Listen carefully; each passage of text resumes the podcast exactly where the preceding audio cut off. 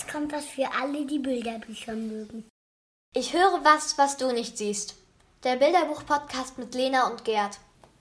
Wir haben euch heute zwei Bücher mitgebracht zum Thema Angst und wie man damit umgehen kann. Zwei unterschiedliche Bücher mit unterschiedlichen Formen von Angst und Ermutigung. Lena, wie heißt deins? Ich habe das Bilderbuch Ich und meine Angst von Francesca Sanna mitgebracht. Das ist ihr zweites Werk. Sie hat auch das Bilderbuch Die Flucht gemacht. Ähm, und dieses Bilderbuch Ich und meine Angst handelt von einem Mädchen, das hat eine winzige Freundin, nämlich die Angst. Aber als das Mädchen in ein neues Land kommt, wächst diese Freundin immer mehr und immer mehr. Und die Angst hasst die neue Schule, sie lässt das Mädchen nicht schlafen und sie lässt irgendwann auch niemand mehr an das Mädchen heran. Zum Glück erlaubt sie dem Mädchen aber eines Tages unter dem Tisch mit einem anderen Jungen aus der Klasse zu malen. Und so kann das Mädchen nach und nach mit diesem Jungen sich ein bisschen anfreunden und auf dem Schulweg entdeckt sie dann, dass sie gar nicht die Einzige ist, die eine Angst mit sich herumträgt. Der Junge fürchtet sich nämlich ganz doll vor dem bellenden Hund. Und auch alle anderen Kinder aus ihrer Klasse haben im wahrsten Sinne des Wortes ein Päckchen zu tragen. Und wenn du sagst im wahrsten Sinne des Wortes, dann meinst du? Ja, dann meine ich die Bilder, mit denen ah. äh, Francesca Sanna arbeitet. Sie stellt nämlich die Angst ganz geschickt dar. Am Ende auf der letzten Seite des Buches äh, wird nämlich klar, dass jedes Kind eine Angst bei sich hat. Und äh, bei den meisten ist sie so klein, dass sie wie ein Rucksack auf dem Rücken sitzt. Bei manchen ist sie sogar noch ein bisschen kleiner, nämlich da ist sie schon einfach nur in der Hosentasche oder so. Ähm, ja, und bei der Protagonistin wird die Angst, die am Anfang ja auch noch wirklich klein ist, leider immer größer und größer. Und sie nimmt dann wirklich auch in den Bildern bald den ganzen Raum um das Kind herum ein. Sie umklammert es richtig und hält es fest. Und dann sieht man auch bildlich, es kann gar keiner mehr an dieses Kind heran.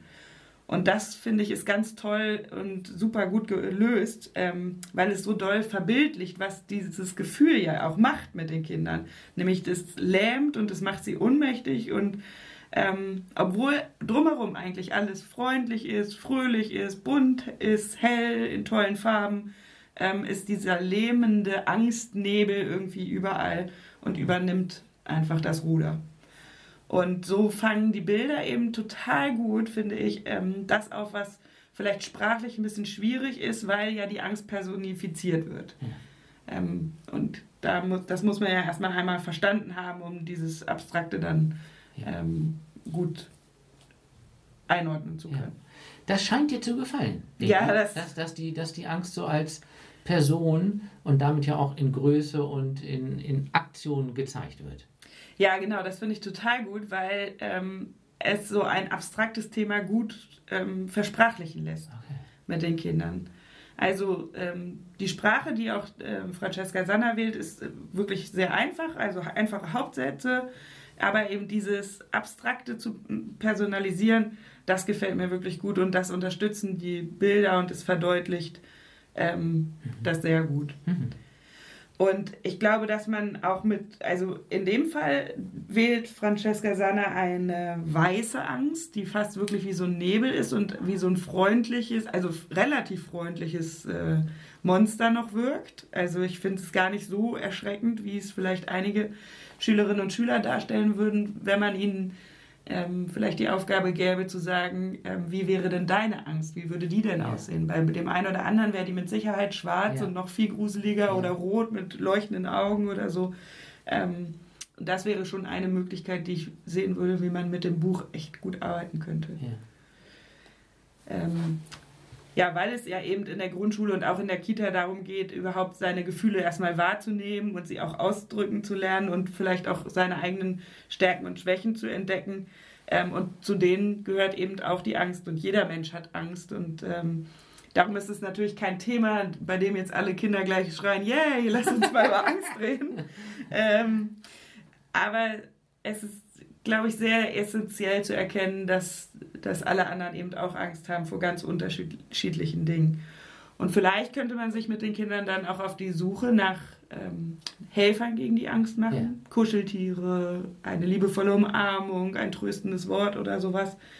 Und einer von den Helfer gegen die Angst kann eben auch ähm, die Idee Gott sein. Also ähm, wenn man zum Beispiel das Gleichnis vom verlorenen Schaf betrachtet, Ja. dass Gott eben ein beschützender Gott ist und Ja. auf uns aufpasst und für uns da sein möchte.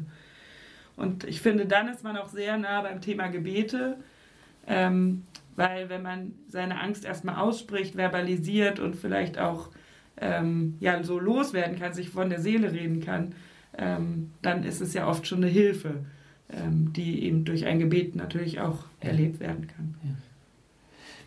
Das ist tatsächlich interessant, wie sich beides auch gegenseitig ähm, beeinflussen könnte. Ähm, in der Bibel gibt es eine große Anzahl von Stellen, die lauten, fürchte dich nicht. Mhm. Also das heißt, vor dem Hintergrund der Angst ist viel erzählt. Auch die Weihnachtsgeschichte. Ist ja noch ein bisschen Zeit, aber auch die Weihnachtsgeschichte. Da sagen die Engel, fürchte dich nicht. Äh, Und dann brauchen wir Ideen, wie wir diesen Impuls umsetzen können. Und dafür könnte das Buch auch eine Hilfe sein. Ja, unbedingt. Ähm, eben, ja, um erstmal zu gucken, sie ist da, die Angst, aber wir brauchen uns nicht fürchten, weil in unserer Umgebung, in unserem um Mitmenschen äh, sind, die uns Angst auch nehmen können und helfen können mit unserer Ja. Angst.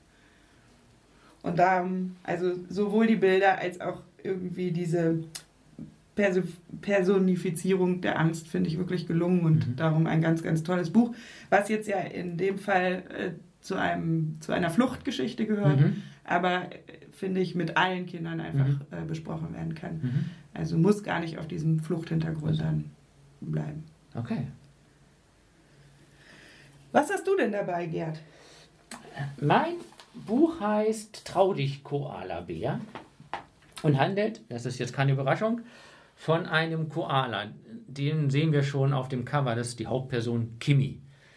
Er ist ein freundlicher und liebenswerter Genosse. Er sitzt, wohnt, isst, schläft in seinem Baum. Er sitzt, wohnt, isst, schläft in seinem Baum. Was Koalas halt so machen. Dort verbringt er sein Leben. Und die ersten Seiten zeigen das auch. Und zwar auch mit einer gewissen Zufriedenheit.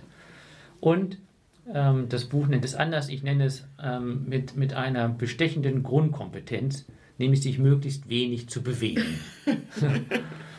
Auf die Idee, die Umgebung zu verlassen, also das Leben zu entdecken, kommt Kimi nicht so, denn alles andere erscheint ihm zu laut und zu schnell und zu fremd und zu weit und er braucht mehr Schutz.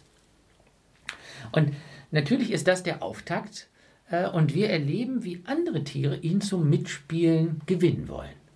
Das ist schon mal interessant. Also Kimi ist jetzt nicht der Außenseiter, mit dem keiner was tun will, sondern sie möchten ihn ermutigen, komm runter, spiel mit uns. Und interessant ist, dass wir auch merken, wie er darüber nachdenkt und den Wunsch in sich spürt, als er sie so am Lagerfeuer sitzen sieht und Gitarre spielen sieht, dass er gern dabei wäre. Und dann ist aber die Sorge, was passieren könnte, also was alles sein könnte, die ist größer. Und dann sehen wir, was er sich vorstellt, dass er deswegen lieber auf dem Baum bleibt. Und das Leben geht weiter. Wir sehen, er sitzt, die Jahreszeiten wechseln, bis die Erschütterung kommt. Ein Specht klopft und klopft. Und die Freunde sehen schon, dass der Ast, auf dem Kimi sitzt, das nicht lange wird aushalten können. Und das ist total gut. Dann kommen sie mit so einem, mit so einem Auffangnetz und sind unter dem Baum und sagen, Kimi, lass los, lass springen. Aber Kimi traut sich nicht. Kimi springt nicht. Und dann kippt der Baum um in, und das, sie fangen ihn auf, das Blätterwerk schützt ihn. Und dann kommt es, dass Kimi nach und nach die Pfote von seinem geliebten Ast löst und dann sich glücklich, frei und so groß fühlt. Und dann geht das Buch weiter. Wir sehen noch drei, vier Szenen, wie Kimi mit den Freunden spielt und wie das pralle Leben sich anfühlt, wenn man auf dem Boden unterwegs ist. Und er merkt, es ist gar nicht so schlimm, wie er sich vorgestellt hat. Und dann, ich glaube, ich kann. Ja, das ist so die, das Buch kommt aus den USA, ähm, The Koala Who Could. Und wir, wir hören noch Yes, we can. Wir hören diese, diese Botschaft, die hier die Entdeckung gibt, was an Kompetenzen und, und Schönem alles vorhanden ist. für mich ist auch gleich so, ein Kind im Blick, was gerade die Eingewöhnung äh, Ja. irgendwie, ne, das noch ganz doll an Mama und Papa hängt und dann nach und nach es schafft, den ersten oder zweiten Ja. Schritt eben alleine ähm, wirklich zu gehen. Es ist auf jeden Fall ein Buch für die Schüchternen unter uns oder das Schüchterne in uns. Ja. Also für, für die und für das in uns ist das ein tolles Buch, weil es den Schüchternen äh, und Scheuen Zeit lässt. Ähm, interessant ist die Sprache. Es ist gereimt. Ah, okay. Und da wusste ich erst nicht, wie ich das finde. ja, Ähm, wir, haben, glaube ich, noch keine großen Reimbücher Nein. vorgestellt, weil wir Ich- beide ich nicht so Lies mal ein Stück vor. Also es ist im Original gereimt und im Deutschen auch. So saß er im Baum, den, denn den kannte er gut. Etwas Neues zu wagen, da fehlte der Mut. Ein Wombat lud Kimiko Alama ein. Hey Kimi, komm runter. Wir spielen nicht fein. Hm, schade, rief Kimi. Du musst mir verzeihen. Ich bin sehr beschäftigt. Ich kann jetzt nicht. Nein. Und wir sehen seine Blättersammlung, die er sortiert. Und das Buch ist gereimt und ähm, der Rhythmus, der dadurch entstehen kann beim Vorlesen, der hat mir gefallen. Und auch wenn ich jetzt an kleinere Kinder denke, bei bestimmten Reimen, da weiß man schon, welches Wort jetzt passen könnte. Also auch das ist nochmal ne, Ja, so, eine Art, so, was kommt jetzt? eine tolle Sprachförderübung. Ja, ja von auch. daher bin ich damit tatsächlich ähm, zufriedener oder ähm, als ich erst dachte. Und was hinzukommt, dass die ähm, Buchstaben auch lautmalerisch, mal groß, mal klein, über die ganze Seite, ähm, sodass man auch den sprachlichen Ausdruck durch die Schriftgröße, selbst wenn man noch nicht lesen kann, ähm, sofort versteht. Wie sind denn die Bilder? Die sind großartig. Also die Bilder sind großartig. Die, es sind kräftige Farben, orange, grün, rot und die Bilder unterstützen auch jeweils den, den Ausdruck. Ähm, manchmal ist es auch die Perspektive. Äh, äh, Mein zweitlieblingsbild in dem Buch ist nämlich, wo Kimi drüber nachdenkt, ah nee, unten, da ist alles so laut und so schnell. Und dann sehen wir eine Horde Tiere, die von links nach rechts rasen. Und wir gucken so, als ob wir so ein kleiner Koala wären, die da, der da so auf dem, auf dem Boden sitzt und alle stürmen mal überall drüber hinweg. Super. Mein Lieblingsbild ist, Kimi denkt darüber nach, ob er nicht doch lieber loslassen und nach unten gehen sollte. Ja. Und dann kommt eine Doppelseite, großformatig, und nur Kimis Gesicht. Und wir sehen in seinem Gesicht all diese Fragen, soll ich, kann ich, will ich, möchte ich. Und durch dieses Bild ist es eine Entschleunigung. Und dann blättern wir um und dann geht es tak, tak, tak. Also das finde ich auch toll, wie die Bilder das Tempo unterschiedlich machen. Ähm, der Künstler Jim Field ist auch Regisseur. Also man merkt, dass er Ah. aus dem Film kommt. Es ist wie so Schnitte. Und dann gibt es humorvoll und es ist anregende Details und wie ein Känguru auf einmal so einen kleinen Football in der Hand hält. Und also das ist, das ist wunderbar anzuschauen. Was würdest du in der Kita damit machen? Oder wo siehst du religionspädagogische Anknüpfungspunkte? Also natürlich sind die Anknüpfungspunkte zum Beispiel, wenn man neu dazukommt oder wenn etwas Neues kommt. Also Abschied aus der Kita oder aus der Klasse oder ein Umzug. All das, wo wir in der Spannung sind, wir möchten, wir brauchen Schutz und wir wissen, es kommt was Neues. Und dass wir ja manchmal von Festhalten und Loslassen sprechen, das sind ja schon sind ja Metaphern, die für Grundhaltungen sind und für die Grundspannung. Das kommt in diesem Buch ähm, sehr gut raus. Damit kann man mit den Kindern auch an eigene Erfahrungen anknüpfen. Ähm, was mir gefällt, das Buch tut nicht so, als sei das leicht loszulassen. Du brauchst doch keine Angst zu haben. Habe ich aber. Genau, habe ich aber. Und ich, lieb, ich, ich auch, ich liebe es auch nicht, wenn jemand sagt, was ich nicht brauche. Ja. Also, ähm, man, du musst loslassen. Ähm, und interessant ist, dass Kimi tatsächlich erst sich lösen kann, nachdem die Erschütterung eingetreten ist. Äh, man kann sagen, oh schade, schöner wäre es doch, resilienter wäre es doch, wenn er doch das gleich gemacht hätte. Habe ich auch gedacht. Und dann denke ich, es ist ein Buch auch für die, denen was passiert ist. Und die dachten, dann ist alles ganz schlimm. und entdecken mit Hilfe der Freunde, so in dem Buch, ich kann das. Das finde ich toll. Ähm, von daher ist es wirklich eine Inspiration, sich bei den eigenen Stärken zu ertappen. Und wenn man mit Kindern das bespricht, das war ja deine Frage, erzählen lassen, wann sie was geschafft haben.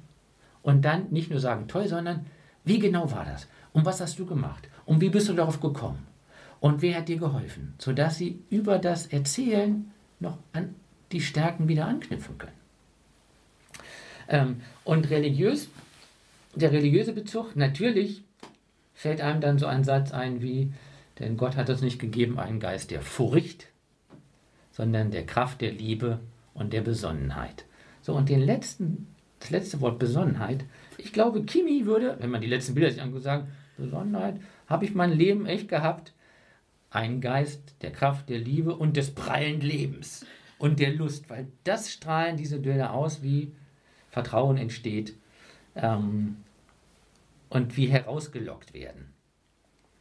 Und letzter ähm, Satz, wenn ich das äh, mit Kindern äh, machen würde, ich würde zuerst ganz bei Kimi sein und einen Wohlfühlort erzählen und malen lassen, also wo man sich richtig wohlfühlt. Ähm, und